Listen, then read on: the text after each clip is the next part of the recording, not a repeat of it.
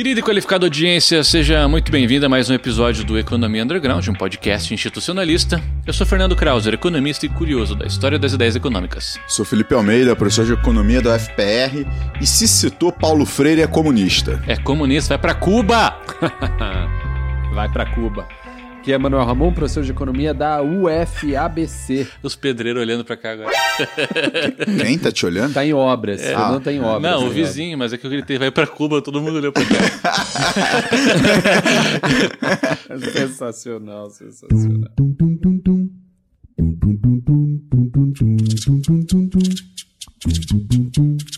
Hoje trazemos ao debate o texto Social Provisioning versus Predatory Habits, An Ancient Yet Contemporary Battle. Esse texto tem como autor o nosso querido Felipe Almeida e comporá o número de junho do nosso também querido Journal of Economic Issues.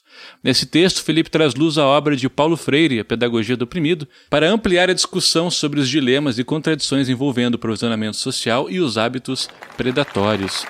Uh, tio, se, esse texto ele vai estar, conforme eu comentei, né, uh, no próximo volume, no próximo número do Journal of Economic Issues, mas ele foi apresentado no encontro da EIF, né? Isso, isso. A gente isso, te, isso, vai ter, isso, tá tendo uma série aqui no, no Economia Underground de debates sobre os textos que foram apresentados no, no último encontro da EIF, né? Teve o, o Ascar, teve aqui com a gente algumas semanas atrás, né? Ele apresentou o texto do James Street Award dele, eu apresentei esse texto é, e a gente vai debater ele hoje e em breve a gente vai estar tá discutindo um texto que o professor Ramon Fernandes apresentou lá. Esse texto foi escrito coautoria com o Manu, texto dos é, Ramones. Ramones. É, a gente vai debater. Ramones. Sensacional. Tio, de onde é que veio essa pira de juntar ali a, a, esse debate institucionalista com esse pensador brasileiro? Cara, primeiro eu, eu posso estar tá sendo bairrista e eu posso estar tá sendo de alguma forma sectário aqui. Então eu tô, estou aberto para todas essas adjetivações. Cara, eu eu acho que quem consegue trabalhar bem pensadores brasileiros somos nós. Somos nós. É, que nós conhecemos bem a língua portuguesa, a gente, uhum. em geral, tem um bom contexto desses pensadores. A gente tem bastante acesso aos intérpretes que às vezes só escrevem em língua portuguesa, né? Porque quando é, um pensador não latino, por exemplo, vai estudar América Latina, né? Essa pessoa aprende espanhol, cara. Sabe? Só a gente fala português. E aí uhum. eu, eu acho que assim pensadores brasileiros são deixados um pouco de lado, assim, sabe?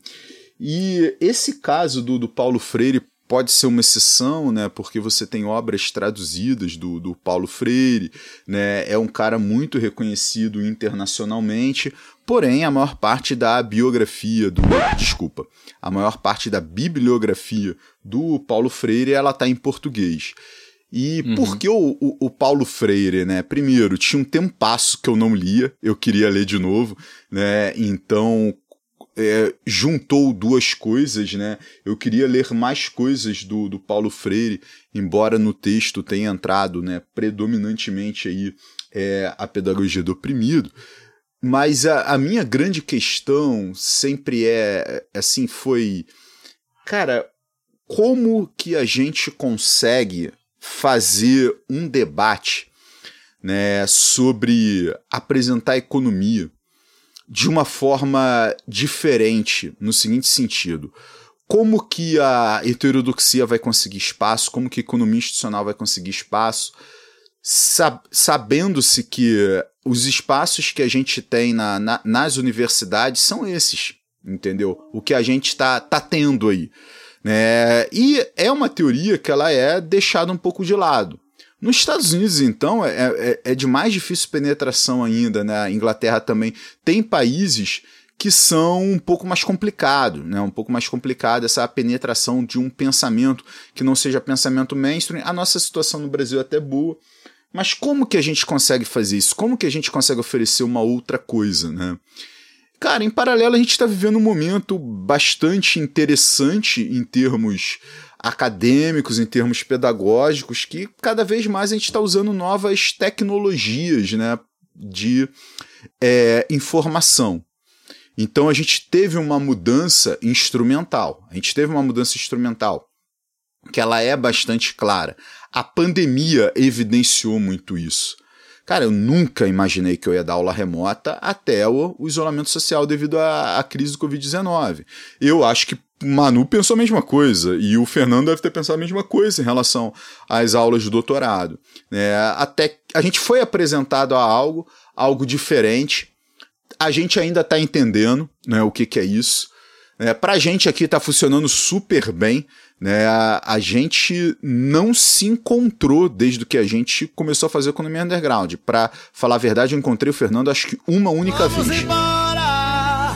Eu não encontrei o Manu desde o início do economia underground. É tipo, então, assim, é uma coisa que a gente está fazendo remoto. A gente está gerando um material super legal. É, e eu acho que a gente está trabalhando um espaço, né? Que é um espaço que deve ser ocupado para você apresentar coisas diferentes de forma diferente. Né? Então, nota, o que me fez escrever esse texto foi o próprio Economia Underground. Foi a minha experiência aqui. Né? Essa questão do quantas pessoas eu alcanço quando eu tô lá numa sala de aula da UFPR lecionando economia institucional, quando eu leciono.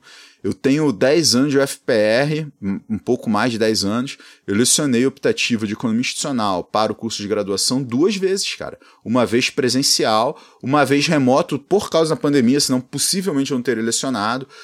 Tudo indica que a partir do ano que vem, a partir de 2024, eu vou lecionar recorrentemente né, optativas de economia institucional, né, mas Massa. isso, por enquanto, ainda é, é um indicativo então, meu, mas eu tô conseguindo junto com vocês, apresentar a economia institucional para uma galera, cara, para uma galera, inclusive quem está na minha sala de aula.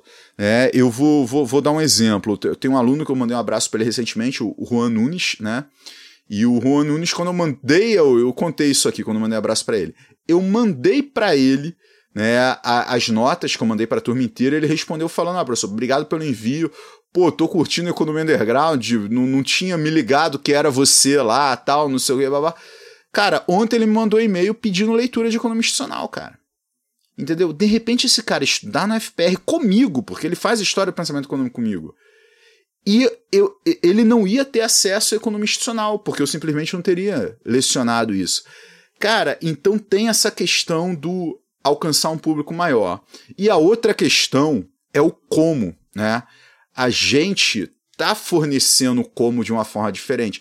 Cara, tá aí o podcast, é uma coisa mais descontraída, é uma grande conversa, no qual no meio dessas conversas a gente vai apresentando economia institucional, é uma coisa que não, não é aquela, não tem aquele peso da sala de aula, você tem que expor, as pessoas têm que entender naquele momento que está ali e tal, aquela obrigação e aquele método medieval. Porque olha só, você ir para frente de uma turma, ler um texto para uma turma é um método medieval, cara. Era de quando você tinha uma pequena parte da população alfabetizada e você tinha essas pessoas que eram alfabetizadas lendo panfletos para o resto da população, cara. Nota como é arcaico esse nosso método de ensino. Aqui a gente está fazendo uma outra coisa. E eu acho que essa outra coisa, da forma como a gente está fazendo, pode ser muito ter, ter uma eficiência, uma eficácia muito maior do que o que a gente faz em, ter, em sala de aula, por exemplo. A resposta foi foi longa, né? A nota foi longa e terapêutica, né? Refletindo aqui sobre o economia underground. Não. Sentiu uma catarse vindo assim. Mas vocês sentem o... isso também, que a gente está é, é... fazendo um negócio diferente, que está sendo bacana, que tá, vocês sentem isso ou é um sentimento particular meu? Sim, sim, com, com certeza. Não, eu, eu, com certeza. eu sinto. Essa seria uma, uma das perguntas finais do te, que eu faria para você sobre esse texto. Então eu vou deixar. Vamos um fazer suspense aí, vamos fazer suspense aí. Olha só. É, esse, promovendo esse é o mistério. Não, é, não, porque tem, tem, tem coisas antes que nós temos que trabalhar um pouco antes de chegar a essa questão, né? Que, é, que o seu texto finaliza com isso, é. na verdade, né? Esse, esse é o ponto central. Olha, tá, tão, estão acontecendo coisas novas, os economistas heterodoxos, institucionalistas têm que aproveitar é. isso. Vamos, vamos surfar essa onda, é isso. isso. Vamos surfar essa onda, mas o que, que isso tem a ver lá com hábitos predatórios, né? O que, que isso tem a ver com o Paulo Freire? Né? Isso, isso é algo muito interessante do texto. Né? Eu, eu, primeira questão né, que eu acho bem legal é que o seu texto começa com aquela questão fundamental da institucional que fazem com que ela seja, vamos dizer, é, muitos entendam ela como uma disciplina um pouco pessimista, né? uma perspectiva pessimista do mundo, que é, olha, o capitalismo inclui, inclui-se no, no capitalismo uma certa mentalidade, né? um certo hábito de pensamento, né, que a gente pode chamar de hábitos predatórios. Então, uma forma de pensar. Né, o capitalismo inclui isso. E isso justifica a nossa ordem econômica de diversas maneiras, inclusive criando certos mitos. Né? A gente já falou sobre isso nos episódios. E isso, de alguma maneira, sedimenta essa forma de, de organização econômica e não temos outras possibilidades de pensá-la. Né? Não temos outras possibilidades de nos organizar, por quê? Porque é um hábito predatório que está em nós. Uhum. Então, a questão é, é essa. Um padrão já estabelecido, Isso, né? Usando aqui os, os, os, termos do Paulo Freire que você coloca no termo, né? Você é um oprimido neste sistema, mas você está, você se associa aos hábitos de pensamento de quem te oprime, do Exato. opressor. E aí nós chegamos a uma situação que, e aí que é a questão é, pessimista, que é como mudar isso, né? Como isso é, se transforma. Às vezes, né, temos aquele viés tecnológico, né? Não, vai vir uma tecnologia aí, né? E que isso vai, de alguma maneira, alterar os inter... alterar é, a forma como a sociedade se organiza e a gente vai ter uma mudança instrumental é, para a sociedade. A perspectiva webleriana, heresiana seria essa, né? Seria essa. Mas, no fundo, assim, eu não sei se vocês concordam, a gente pode conversar, é, parece uma, uma, uma rota de saída meio estranha, né? Porque você fala. E muito norte-americano, muito de uma sociedade norte-americana lá da virada do 19 para o 20, a sociedade ó, que tinham novas tecnologias é, surgindo a todo momento. Ah, isso aqui vai ser a nossa salvação. Mas a gente vê que talvez não, né? talvez não. É, talvez seja uma miragem que se cria, né? Que o institucionalismo criou e que a gente tem que abordar essas, esse problema de uma outra maneira, a rigidez né, dos hábitos predatórios.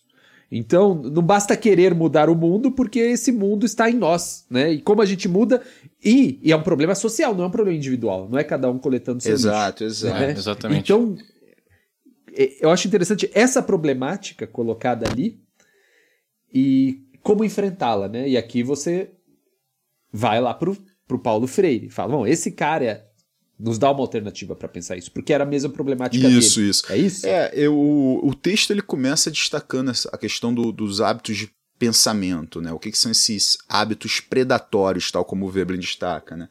É um hábito que está associado ao exercício de força sobre outras pessoas e sobre objetos, né? E esse exercício de força normalmente implica em posse né? Posse de pessoas e posse de objetos aqui.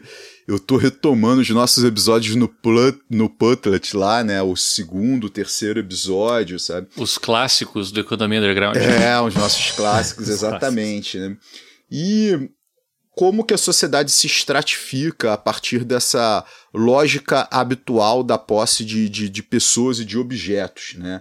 E como que isso é inculcado, e aí é um termo do John Dewey, né? Como isso é inculcado na nossa cabeça. Como que isso é apresentado na nossa cabeça de uma forma tão rígida, mas tão rígida, né? Que a gente entende como algo natural. É algo natural porque é naturalizado, né? mas não é algo natural por ser inerente né, ao ser humano. E o Veblen ele trabalha numa perspectiva muito dicotômica, né? O Veblen fala, olha, você tem os capitães das indústrias e das finanças que são protegidos por vested interests, que por vezes são indivíduos que compõem a classe ociosa, ou seja, dominam os negócios, seus interesses são protegidos na sociedade, são os mais bem abastados naquela sociedade, usufruem do melhor do que aquela sociedade vai estar oferecendo. E do, do outro lado você tem as pessoas comuns, né? Você tem as pessoas comuns que são trabalhadoras e trabalhadores assalariados, que conseguem viver porém não estão usufruindo o que de melhor tem nessa sociedade, embora o seu trabalho seja absolutamente fundamental para que aquela sociedade continue existindo. O Freire, ele vai para uma lógica de oprimido e opressores. Eu acho que o Fernando ia falar alguma coisa. O que, que era, Fernandão? Não, só ia destacar que esse uh, pessoas comuns é um termo técnico, né? É common people. É, assim, common né? people, é, o termo que o Veblen usa. É uma usa. expressão vebleniana. É, é exato, exato. Não só, só isso adentro. E, não, assim como é uma expressão freiriana, né? Usar é oprimidos e opressores, né? E de Isso, uma forma isso. muito clara a gente consegue emparelhar né, a classe ociosa e os capitães né, aos opressores e as pessoas comuns aí aos oprimidos, né? E o ponto do. O Freire faz um ponto que o Veblen não faz, né? Porque o Veblen ele caracteriza muito bem essa sociedade que ele está vendo. Mas o Freire, ele aponta no sentido de como gerar mudanças. Aí eu acho que o Freire contribui para o debate institucionalista, né? E ele fala: olha, as pessoas elas têm que se libertar dessas instituições opressoras, né?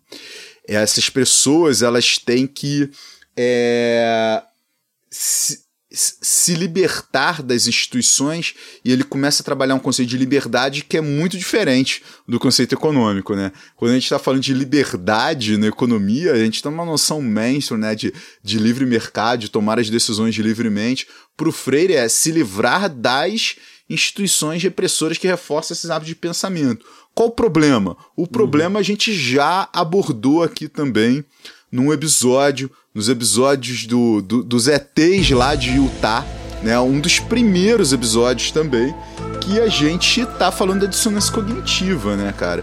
Você não consegue simplesmente virar pra pessoa e falar, olha, esses seus hábitos de pensamento estão é, fortalecendo interesses, estão de acordo com interesses, e esses interesses não estão te gerando o melhor resultado, nem para você, nem para nossa sociedade. É, o que, que essa pessoa faz? Você está tirando dela, né, tipo, objeto de tomar de decisão.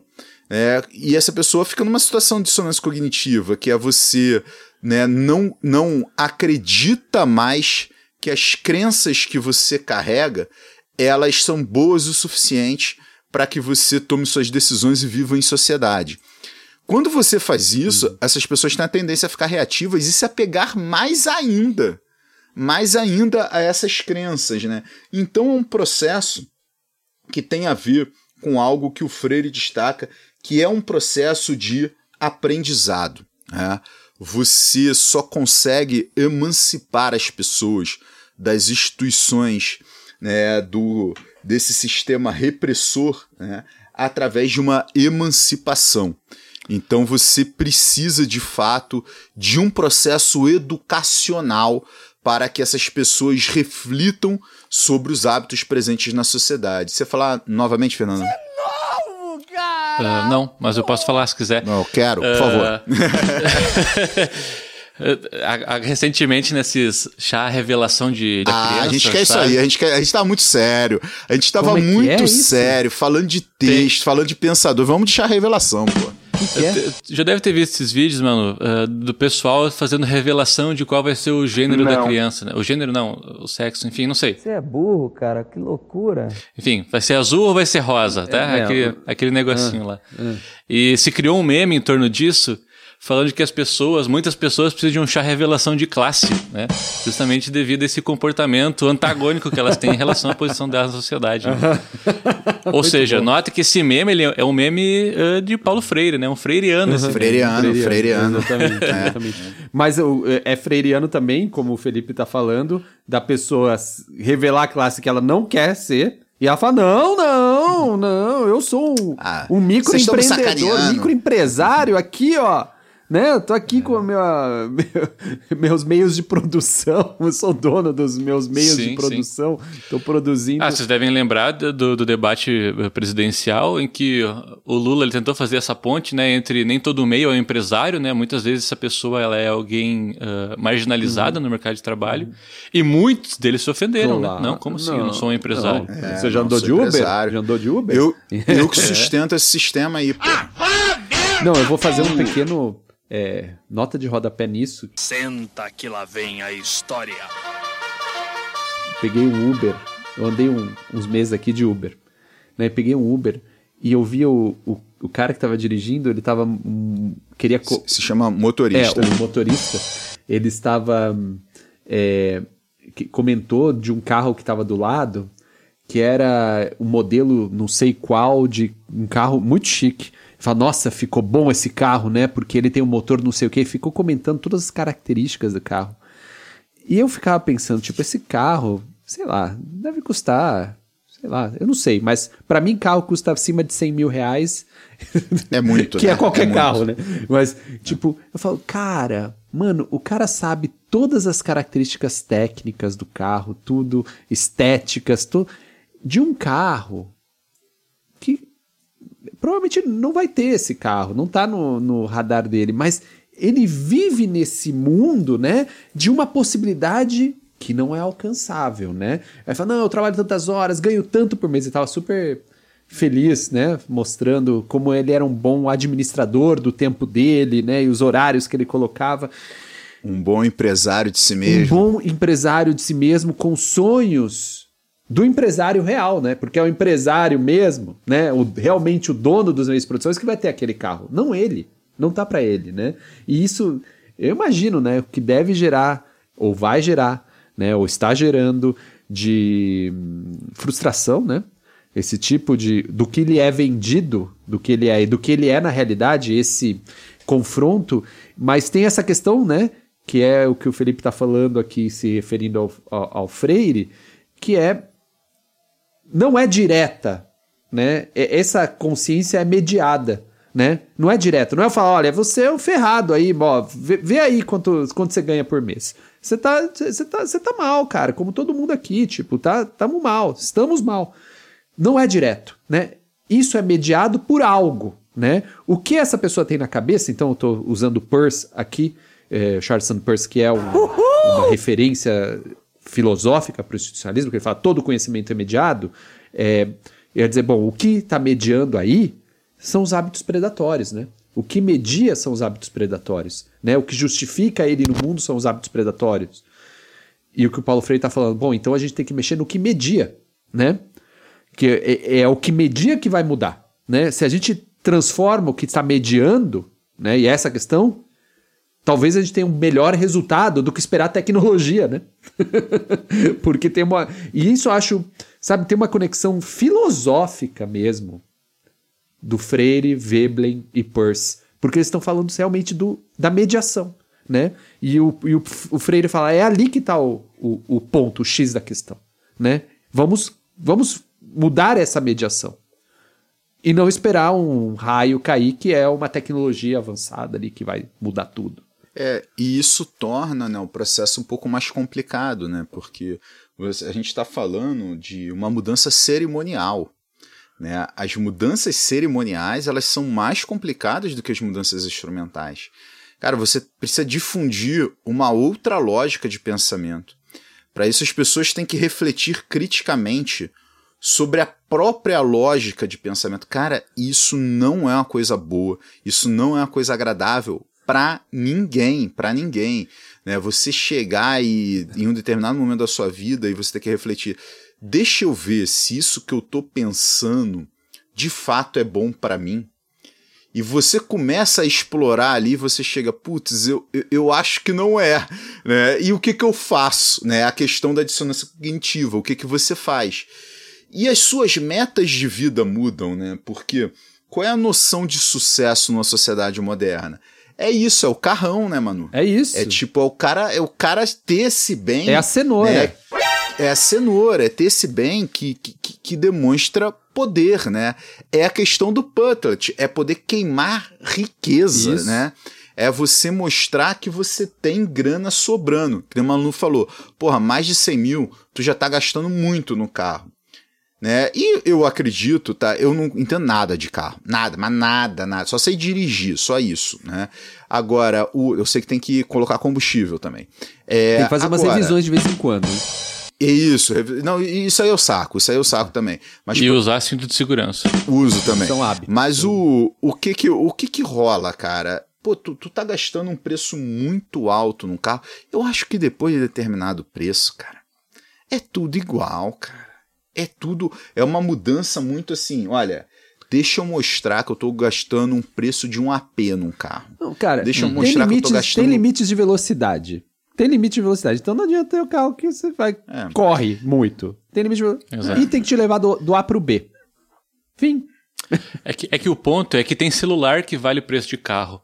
Então o carro necessariamente tem que ter preço de apartamento, entendeu? Entendi. Senão não faz sentido. Aí o apartamento tem que ter o preço de um jato, Isso. né? Então É, e aí você e aí, vai, pô, e você vai Aí vai pro caralho. Mas a grande questão é que essa noção de sucesso está envolvido na questão de exercer poder e domínio. né? está Exatamente. envolvido com essa questão do você ter a posse né, de, de outras pessoas.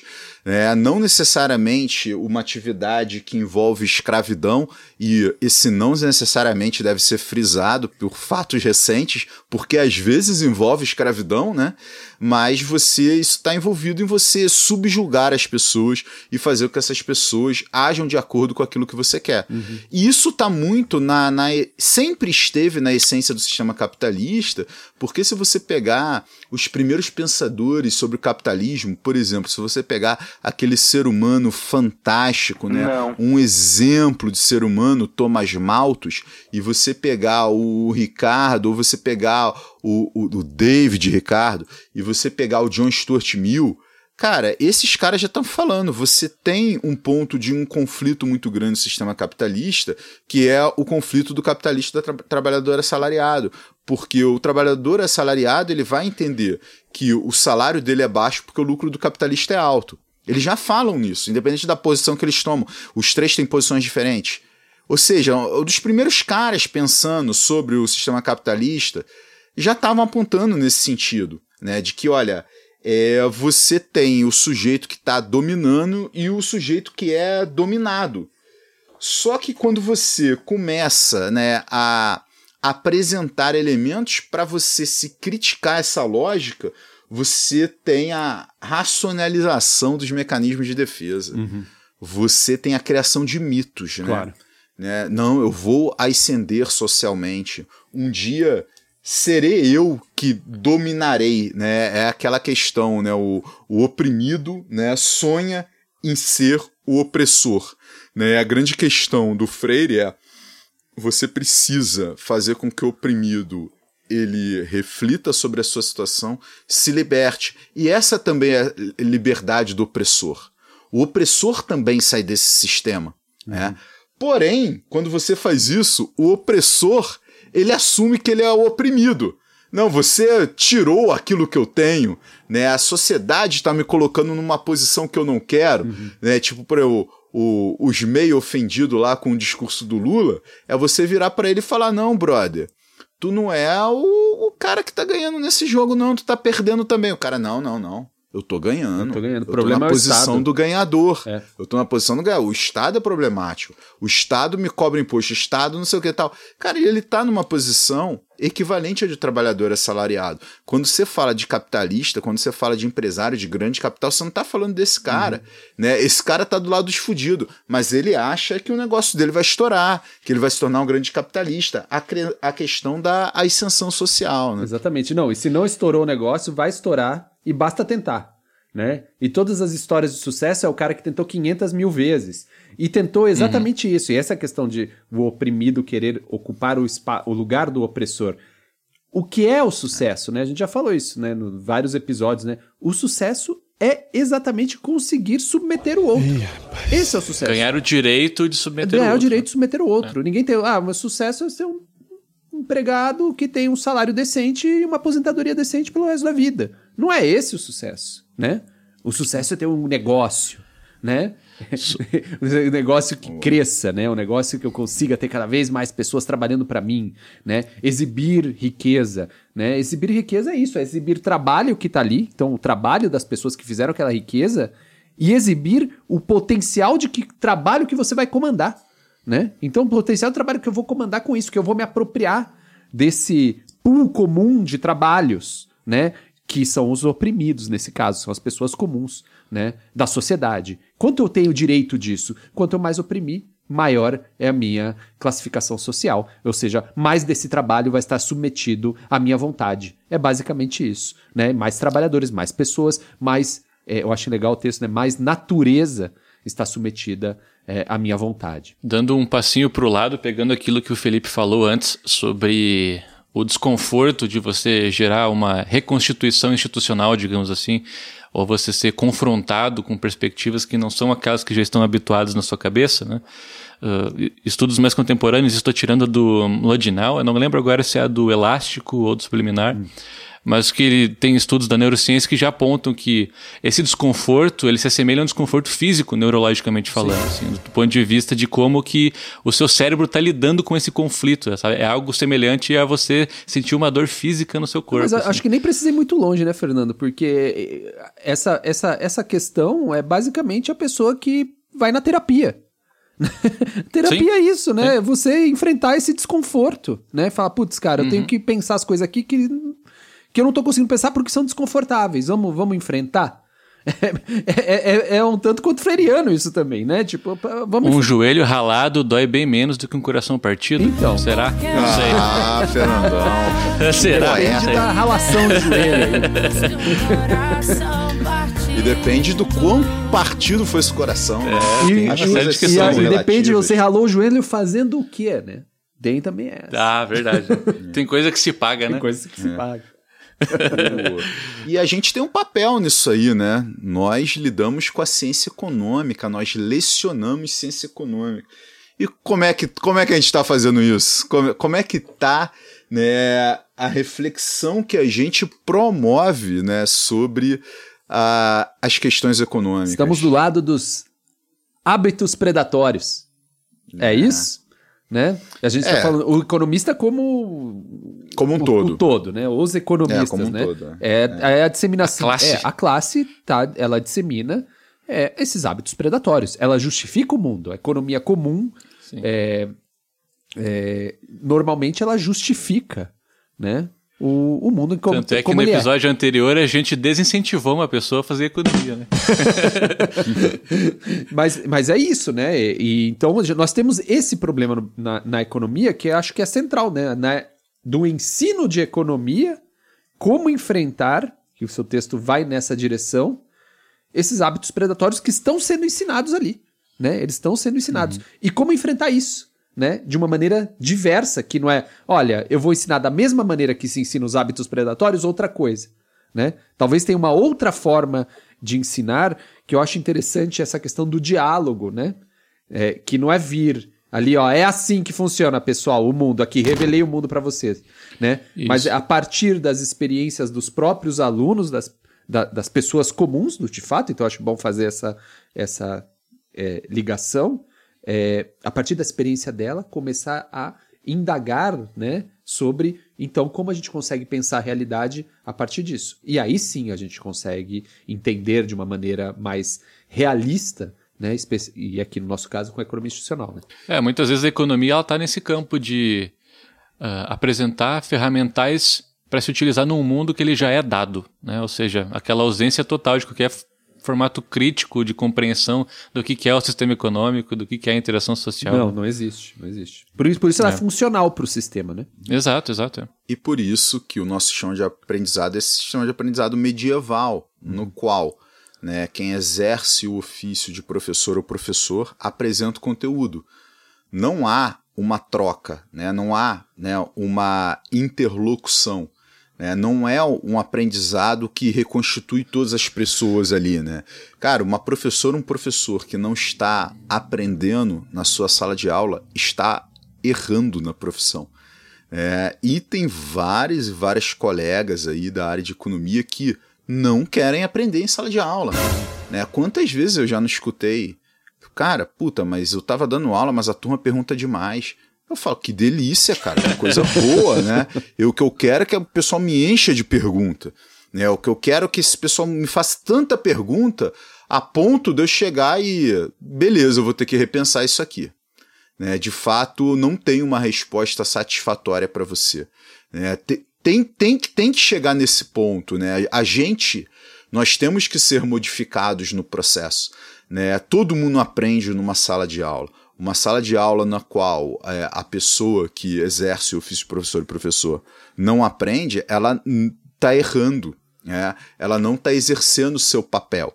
Agora, o que o texto aponta é que existem outros espaços, né? Uhum. O nosso espaço para a gente apresentar ciência econômica, para a gente debater, para a gente aprender economia, não é mais só a sala de aula. Né? Não, e, e é também, mas não é só. E eu acho que ali a gente vai começar a observar é, um como poderia ser um processo de auto é, uma alimentação contínua que a gente vê, é, por exemplo, eu já começo a perceber, por exemplo, que os alunos escutam algo no, na internet ou no, nessas outras plataformas e eles falam, começam a demandar aquilo na aula, né? Meu sonho é que um dia, num curso de economia que eu não conheço, em qualquer lugar do Brasil, os alunos, um aluno vai lá e pergunta: por que a gente tem aula de economia institucional? Uhul! Por que a gente tem aula de. Por que a gente não tem aula desses caras? Por que eu nunca ouvi não, falar isso de já tá Veblen? rolando, Por que eu já nunca tá ouvi falar de Veblen? Tem um, tem um podcast ali que tá falando disso aí, tá lá há vários anos ali, tem gente estudando isso, né? Tem congresso, tem tudo. Você, por que vocês não estão falando sobre isso, né? Qual é a razão? Qual é a razão desse curso não falar sobre isso? Então eu acho que isso é uma coisa interessante. Mas aí eu já vou para aquela pergunta então, que é Vamos lá, vamos que nessa. é o que, que nós temos hoje? Ó o tambor. Que, é, o que você está colocando hoje é temos muitas possibilidades de re- reformular a nossa, o ensino de economia e a própria interação com quem está interessado em economia, e mesmo que não são estudantes, que eu acho uma coisa muito importante. Né? Agora, você não acha que o lado dos hábitos predatórios está fazendo isso e com muito mais força? Você não acha que Eu- está a internet, pod- os podcasts, os YouTubes estão sendo usados de maneira absolutamente. Estão sendo, de uma ma- certa maneira, tomados pelo ensino ou pela e de maneira descontraída e tudo diferente, ou seja, usando, mas não para é, é, é, fazer com que o oprimido tenha consciência da- de que ele é oprimido, mas sim para fazer com que Justificar. o oprimido continue sendo oprimido, né? Justificando a vida dele, criando mais mitos, né? Mitos de todo tipo. E esses caras vêm para a sala de aula. Esses caras a gente está ali dialogando com eles e fica mais difícil. Então, nós temos um caminho, mas será que esse caminho não está sendo feito do outro lado também e de uma maneira muito mais forte? Porque aí tem poderes econômicos, né? Ali, tipo, Exato. surgimento de MBLs da vida, desses canais é, é, que são grandiosos, gran- tem, tem, tem poder econômico atrás, tem gente financiando, e, e deste lado aqui não tem, né? Deste lado aqui é, somos nós, né? Somos o pessoal mais é, progressistas, economistas mais progressistas, mas não tem algo é, tão organizado. Então, essa era a pergunta, Felipe. Antes de passar pro Felipe, eu diria que não só eles estão ali, mas como parece que a gente tem várias amostras de que eles estão sendo muito mais eficazes do que nós nesse sentido também, né? Uma- um exemplo é isso, a gente está falando economia austríaca nos últimos 10 anos. É uma demanda dos alunos que não existia na minha época, na minha Sim. graduação, na minha pós. Não existia assim. Hayek, quem estuda Hayek? O Angeli. Só- É. Um abraço, Dudu! Valeu! É.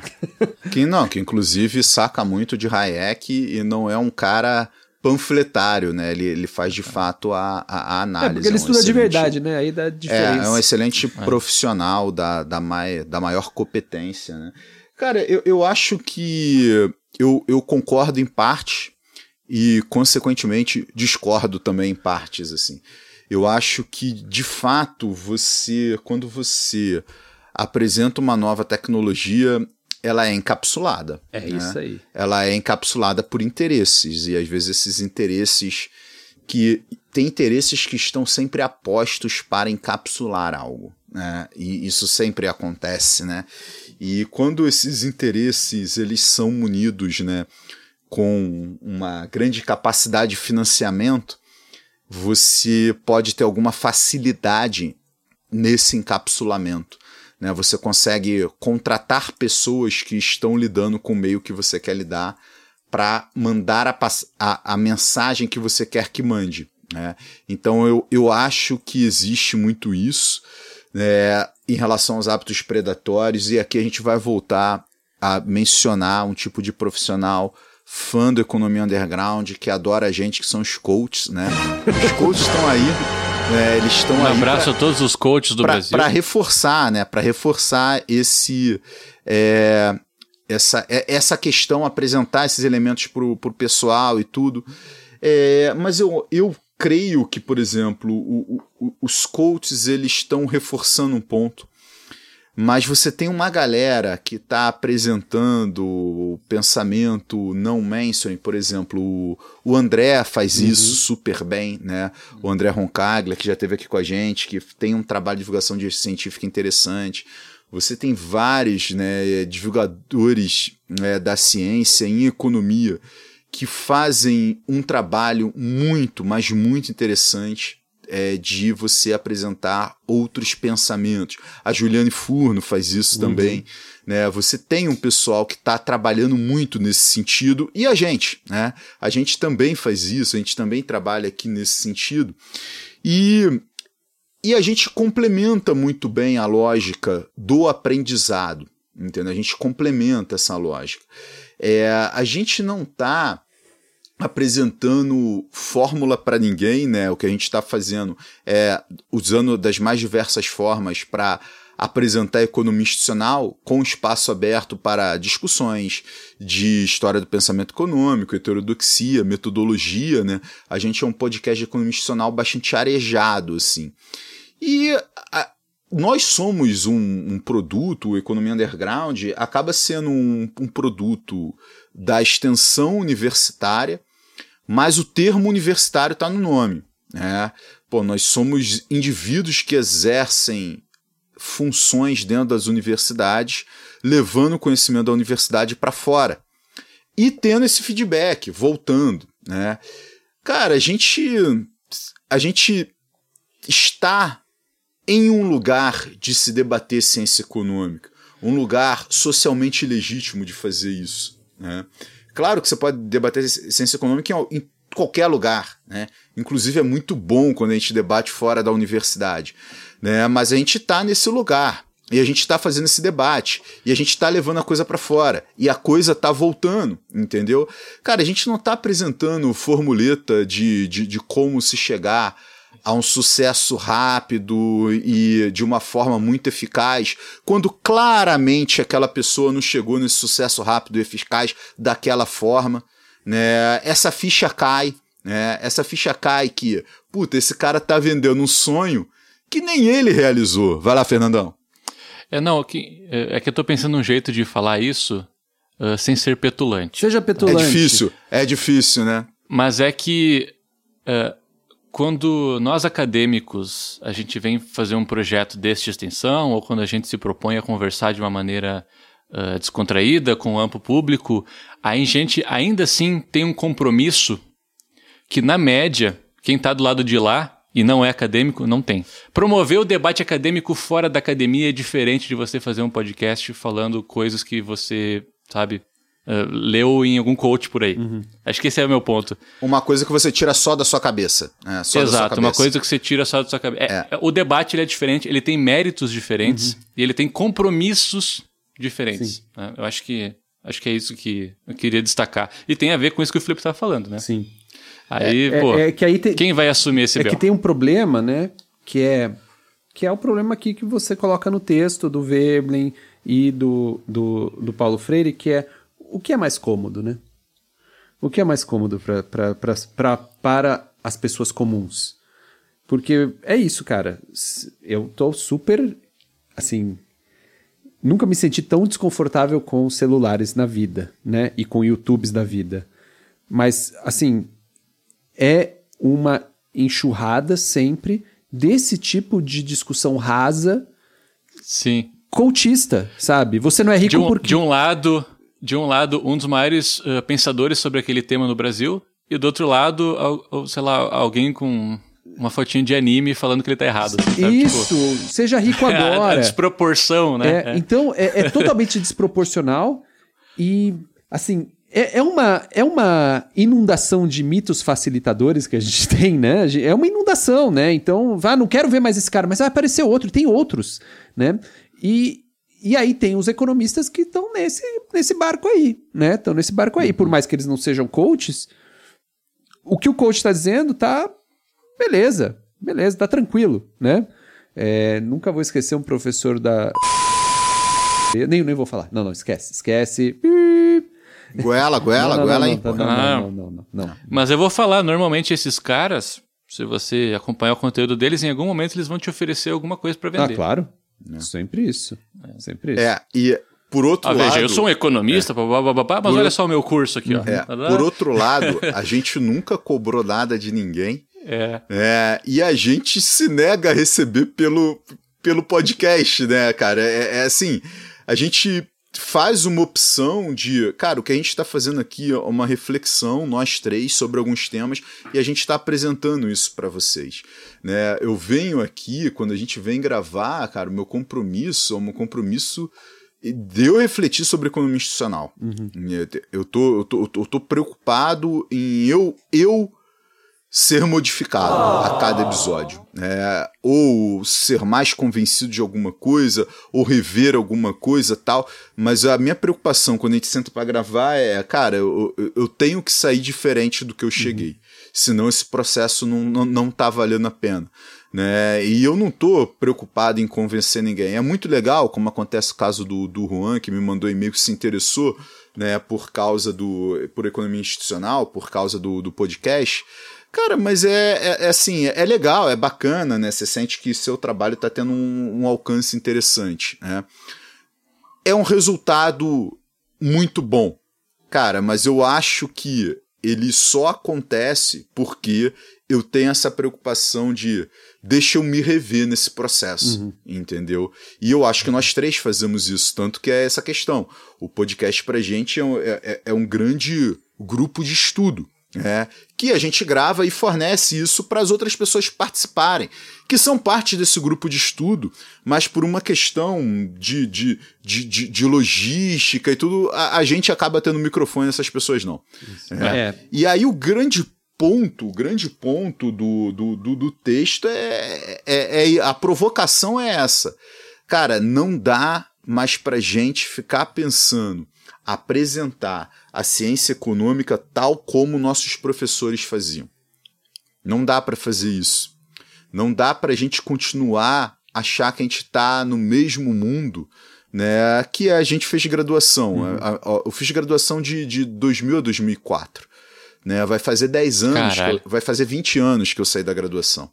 É, cara, tem muito tempo. O Fernando nem era nascido, né? Não. Tem muito tempo, cara, tem muito tempo. É, e o. Cara, não, não dá pra eu achar que eu vou lecionar da mesma forma ou que eu vou lecionar efetivamente da mesma forma. Cara, ainda bem, cara, ainda bem, sabe? Porque eu tenho várias críticas aos métodos que meus professores utilizavam. A gente está fazendo algo diferente aqui. Né? A gente está fazendo algo que está lá, pô, agora o a, a aluno, aluno do Manu tá, tá, tá escutando podcast no ônibus indo para o FBC, né? Tem uma pessoa que a gente nem conhece, mas que está interessada em economia, que está escutando a gente. né? E utilizar esse- esses mecanismos para apresentar a economia é interessante. Querer convencer alguém, eu quero me convencer, me convencer. Mas eu quero deixar isso aí pra galera pensar a respeito. Sim. Quem quiser pensa a respeito, quem quiser não pensa, entendeu? E as pessoas traçam suas próprias trajetórias, assim. A minha provocação é, dá pra gente ter um público maior fazendo divulgação científica e não dá pra gente achar que a nossa função é só em sala de aula. Essa é, essa é a provocação do texto. Aí, Perfeito. é, teve uma professora lá no congresso que não gostou, não. Ah. não gostou da provocação, não. Quantos- Ah, eu. Desculpa. desculpa. É, é, vamos deixar isso quieto, vamos deixar isso quieto. Ô, vamos cancelar o Manu aí, já. Tinha, tinha, uma- deixa eu colocar isso de uma outra forma. Tinha uma professora a- aposentada já da profissão que não gostou muito do texto, não. Então, É, diz acontece. algo isso, né? Agora ela escreveu outro texto pra falar porque ela não gostou. Oba.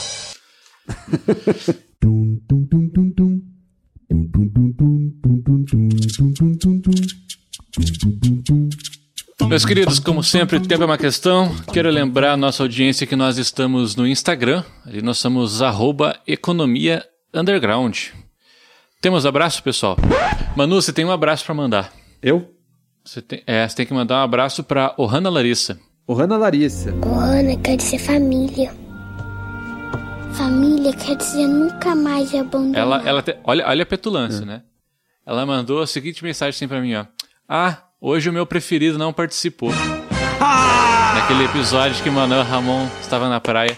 Eu não sei como é que o Felipe se sente com isso. Grande Eu me abraço, essa- Larissa. Ohana Larissa sabe das coisas. Mas É. eu escutei o Ah, episódio. o meu preferido não Eu- participou Eu, escutei hoje. o episódio e Porra. achei o episódio sensacional. Eu só não gostei da parte em que vocês inventaram a questão da praia. Porque eu gostaria Ah, que fosse a gente verdade. inventou, Felipe? A gente Gostaria inventou, que a fosse gente inventou. verdade. A gente inventou? A gente Tá bom. inventou. Então já, já comecei, eu posso mandar um abraço então para a Ohana Larissa. Por favor. É, eu estou com os problemas gastrointestinais né, há um tempo, né? Então eu tenho que mandar. mandar... Ficou legal, ficou legal. Você mandar um abraço e depois falar disso, ficou legal. É bom, né? É, mas é. Não, é, é bom que tem o boletim médico do Manu todo episódio, todo né? episódio, né? Se ele tá fazendo aí, ó, É o óbvio, acompanhamento. é óbvio. Pro doutor Rafael Lodge para a minha nutróloga Cristina Calil. Será que é parente do Calil? Não sei. Deve ser. É, é, Cristina Calil, Rafael Lodge. E esqueci o nome da proctologista que eu fui muito rápido, então nem não conta. Então, para esses tempo dois. de ver o nome dela. esses dois. Eu descobri, pessoal, tem uma coisa que se chama. Isso é terrível. Desbiose. E quando seus, sua flora intestinal fica toda bagunçada, e aí você tem que fazer Hum. uma dieta, chama. Uma dieta num protocolo de alimentos, chama FODMAPs. FODMAPs. Entendi. Salvou minha vida. Estou feliz. Ah, maravilhoso. E um abraço também, agora, peraí, tem um último abraço. Para a minha terapeuta. Ah, Opa, A essa aí merece abraço Ah, mesmo. essa daí eu tenho. Uma coitada. Não, ela doutora. pega umas tarefas, né? Nossa. Se ela escutar a Economia Underground um dia, ela vai ver que aí tem. Ta- Talvez aconteça, tem pano pra né? manga. Porque grande parte dos meus, dos meus problemas é, é a economia underground. É a economia underground, Então, Ah, pronto. é, Olha só. Então- Cada coisa que o cara tem que ouvir, né? então, para a Carla Derce, é isso. Doutora Carla, Doutora Carla obrigado, Derce, hein, doutora. Psicanalista. Sensacional. A, pe- a psicanalista que não foge de, de desafios, assim. É. Eu, eu queria, sério, perguntar pra audiência o que, que a audiência tem achado dos relatos do Manu sobre os problemas gastrointestinais dele. Eu gostaria, Cara, de você não tem que a ideia o que sou eu. Você, você tem ideia o que sou eu Não, vamos parar, para, para, por favor, na cara. fila. A gente expandiu, agora é abraços, dicas e boletim médico. Boletim médico. na fila da, da, pra pegar a criança na escola, pra pegar meu filho na escola. Eu come... Todo mundo sabe da minha vida gastrointestinal, sabe tudo. pra que terapeuta, mano? Pô, o cara chega nos lugares, já vai abrindo, vai falar, então, Mas tem sabe fila como é que é, pra né? pegar a criança Não, na fica escola? ali as louco. pessoas esperando a criança, fora da escola, né? Não pode entrar. Ah, vocês não entram não, na não escola. entra, não entra. Ah, entendi, aí tem que fi- entendi. fica lá e fica conversando. Aí eu dou o relato já do dia, né? E. Porque, assim, eu, eu sou um pouco verdadeiro, né? Quando alguém pergunta, e aí, tudo bem? Eu falo, não. Tô cheio de gases. Tô com o peito atravessado aqui há três dias. Pessoal, tenho, vou mandar um abraço aqui pro Gabriel Soares. O Gabriel mandou uma mensagem pra gente enquanto a gente estava gravando, Opa. solicitando o texto que a gente utilizou no episódio 81, o texto do, do Chase.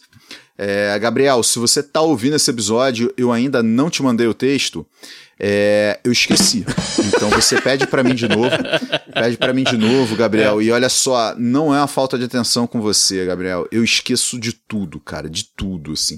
Tem a Mas ver eu com a idade, Tentarei Gabriel. lembrar, tentarei lembrar. Tem a ver com a idade. O que mais, Fernando? Isso? O Fernando Ah, salvou aí um negócio vamos- pra ler hoje. Então, pois é, foto. Ah, vamos pra aquele, Vamos. aquele comentário que a gente tá devendo já há uns dois meses, falando em esquecimento, eh, do Theo Exposito. Prezados, primeiramente gostaria de parabenizá-los pelo episódio publicado hoje, dia 3 de maio. Me chamou muita atenção a parte relacionada ao chat GPT, principalmente porque hoje mesmo eu li o seguinte no guia para submissões dos periódicos da Springer. Springer. aham. Acho que é assim que se fala. Puta, é em inglês, ele vai me submeter a isso mesmo. Large language models, LLMs, such as ChatGPT, do not currently satisfy our authorship criteria. Notably, an attribution of authorship carries with it accountability for the work, which cannot be effectively applied to LLMs. Perfeito. Aí ele manda ali a referência. Não sei se vocês conseguiram entender o que eu Sim. li. Tá. Ah, ainda nessa linha, foi muito difícil não relacionar as críticas do episódio com os famosos fios do professor ah, no Twitter. Eu não sei como é que se pronuncia esse nome. Recentemente, eles chegaram a 26 milhões de interações, algo surpreendente por serem postagens com um público tão específico.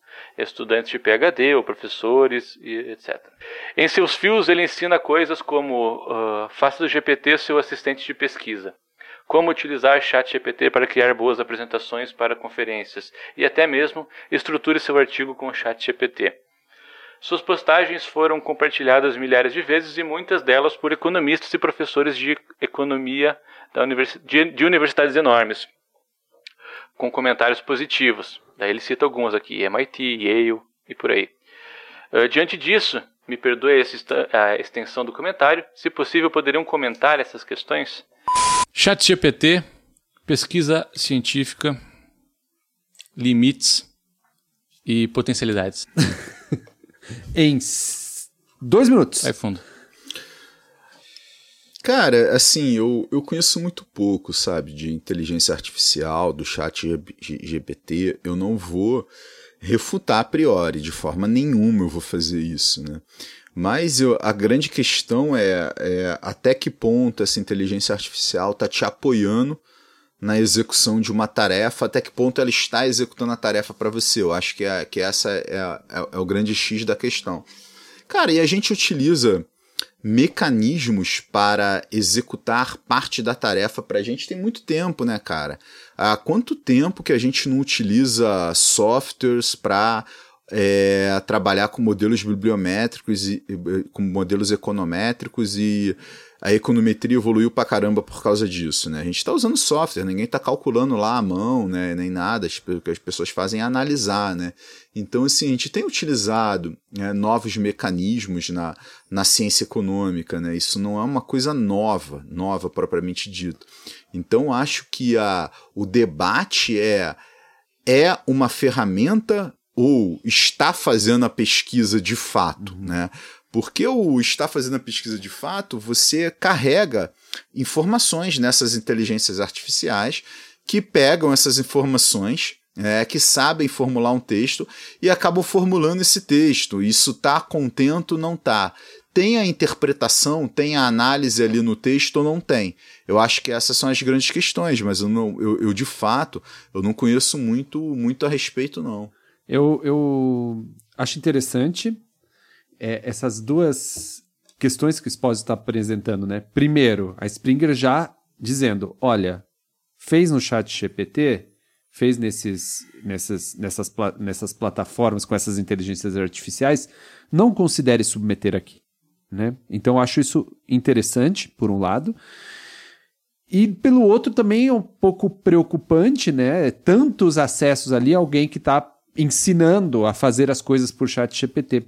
Porque é, eu, eu, pelo que eu entendo, é isso, né? Compartilho da ignorância do Felipe, né? É, mas minha impressão é que o chat GPT ele faz o trabalho, né? Ele já faz o trabalho. Então, se ele faz o trabalho, então não precisa mais daquele ser humano. Vai, que- Você é um bom quê? Mandador de fazer trabalho? Né? Você não, então você não faz pesquisa, não precisa mais de você. É quase um tiro no pé, né? É quase um tiro do pé do próprio pesquisador que se ele usa chat GPT, então significa que ele não, preci- não precisa dele, né? Não precisa dele. Precisa de alguém com uma questão. Alguém com uma questão é diferente de alguém que sabe fazer. Esse, esse é um ponto. né? Então, tipo, ah, não, eu tô usando o chat GPT, olha quanto tô publicando. Então você é útil? esse, esse é um ponto que eu acho que. Você é útil? Aquilo que você está fazendo é útil? Eu acho que é uma coisa para os pesquisadores é, pensarem, né? Talvez tenha uma questão ali, né? Do, não sei, eu, o que, a- assim, o que a gente faz aqui é. Eu não, não, não imagino o chat GPT fazendo os artigos que eu leio. Eu não imagino isso, sabe? Precisa de um ser humano criativo, né? Que junte coisas. Analítico, né? analítico, Analítico. e que tenha. E crítico, e que tenha aquele aspecto do. É, daquele salto, né? Abdutivo, né? Aquele salto do que. Olha, eu não sei como eu cheguei aqui, mas eu, essa eu cheguei aqui. Sabe? Que é algo que os computadores não conseguem fazer. Porque nem tudo está explícito, né? Tem muita coisa implícita numa ideia, né? E você Exatamente. conseguir pegar essas coisas implícitas na ideia e transformar elas em outra coisa, né? É um... Por exemplo, a, a- a- a leitura do Veblen. Você faz uma leitura. Aqui, muito rápido, faz uma leitura do Veblen. Essa leitura implica numa interpretação específica do Veblen, porque tem diversas i- interpretações. Né? Então, você não pode falar para um chat GPT fazer um artigo sobre institucionalismo, porque vai sair de um jeito que não tá esse, vamos dizer, é, essa carga de quem que está no, no ser humano que está lendo aquilo. Né? Então, por exemplo, eu leio Veblen com Marx. Né? Para mim faz muito sentido. O chat GPT faz isso? Né? É, esse é o ponto. Né? Tá no- as entrelinhas existe isso? Eu acho que é meio impossível. Né? É meio impossível. Se bem que os fãs da tecnologia falam, não, faz tudo, faz tudo, vai tudo. Então, sabe, aí fico no, no- naquele é, buraco negro, aqueles, aquela zona cinzenta que, bom, faz, não faz, não sei. Mas eu acredito que não consegue fazer esse- nesse aspecto, né? É, uma coisa que eu acho que nós três estamos compartilhando aqui até agora é nossa ignorância em relação à operacionalidade do chat GPT, né? Dentre outras linguagens, que eu sei que já tem surgido outras aí. Mas o, o que... Me... Evador! Porra! Mas o que me chama atenção é justamente as diferentes potencialidades, né? Eu acho que depende muito também do o, o dolo, sabe? Do, do uso, assim, o para que, que você está usando, sabe? Eu não vejo problema, Então. tipo, você lê uh, três parágrafos seus ali e você acha que você não foi claro o suficiente, sabe? Aí você fala, pô, chat GPT, como é que eu posso reorganizar essa ideia, sabe? Acho que isso é uma coisa. Outra coisa é você estruturar todo o ponto de um artigo baseado uh, num estudo que não foi você que fez, que foi o chat GPT que fez, sabe? Isso é- Então, eu- acho que não é tão preto no branco assim o que pode, o que não pode, tem mais a ver com, é. com quais intenções você está usando aquilo, sabe? Sim. E aí, de fato, o fato de eu não saber como funciona o chat GPT quais as potencialidades dele dificulta fazer qualquer comentário mais extensivo nesse sentido. É isso? Isso. Ótimo. Perfeito. Maravilhoso. Tess- Pessoal, grande abraço. Desculpa. Não, é isso que eu ia falar. Grande abraço a todos e até semana que vem. Se atropelando pessoal. aqui pra abraçar, Grande abraço, né? tchau, tchau. Cuidado aí. Abraço, pessoal. É muito É, carinho, muito carinho. muito afeto. Este episódio contém trechos de Era Uma Vez, de Kel Smith, Blitzkrieg Pope, de Ramones e Misery Low, de Tick Dale. Também conta com inserções de Alborguete, Bob Esponja, Caetano Veloso, Os Simpsons, Gil Away, Pelé, Lilo Stitch, Arquivo X e Castelo Rá-Tim-Bum.